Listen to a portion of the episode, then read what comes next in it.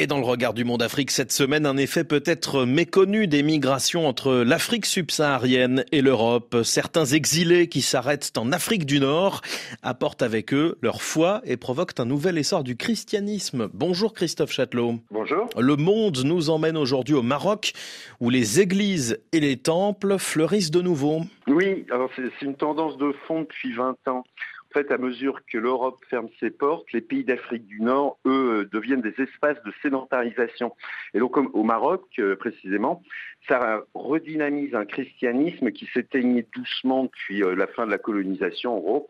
Et l'exemple du protestantisme est particulièrement parlant. Dans les années 80, l'Église réformée de France a vendu ses temples et quitté le pays, constatant qu'elle n'a plus de fidèles.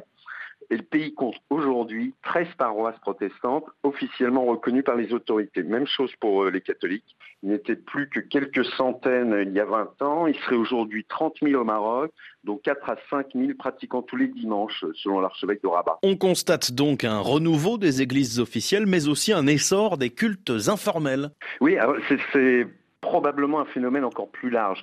Ce qu'on appelle les églises de maison, euh, souvent issues du christianisme évangélique, parfois liées aux églises du réveil d'Afrique centrale et tout particulièrement celles de République démocratique du Congo.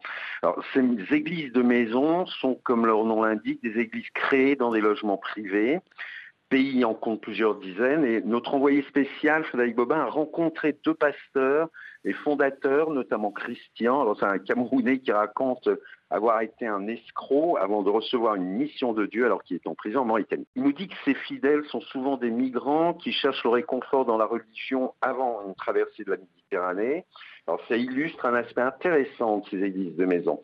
L'émergence de ce qu'une anthropologue qualifie, je la cite, de théologie de la migration, c'est-à-dire des, ce sont des discours religieux qui mobilisent des images de la Bible, euh, l'exode, la traversée du désert, la sortie d'Égypte, la mer rouge souvent vers la terre promise, un expert évoque des églises qui se construisent, je cite encore, un processus d'encollage de l'expérience migratoire dans l'univers biblique.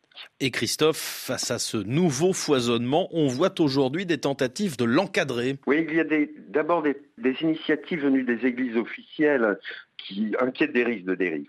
Alors, elles ont créé à Rabat en 2012 l'Institut Movafaka, c'est un centre de formation théologique chrétien en lien avec l'Institut catholique de Paris et la faculté de théologie protestante de l'Université de Strasbourg. Et puis, il y a la politique des autorités euh, marocaines projeter l'image d'une diplomatie religieuse à l'offensive. Se rappeler que le royaume a régularisé plus de 50 000 migrants dans les années 2010. Euh, C'était un moyen notamment de faire sortir les églises de maison de la clandestinité qui régnait euh, jusqu'alors pour éviter les contrôles de police parce qu'ils ne sont toujours pas reconnus, ils sont de facto laissés à la marge. Et puis il y a aussi la politique marocaine laisse un goût d'inachevé en ce qui concerne les Marocains convertis au christianisme. C'est une communauté évaluée entre 2 et 6 000 personnes. Et là, ces représentants se plaignent en fait de persécution de la part des autorités. Sur ce point, la Constitution ne reconnaît toujours pas la liberté de conscience. Donc ça nie toute légitimité aux conversions de Marocains à une autre religion que l'islam, bien entendu. Christophe Châtelot, merci beaucoup. Et le reportage de Frédéric Bobin au Maroc est à lire sur le monde.fr.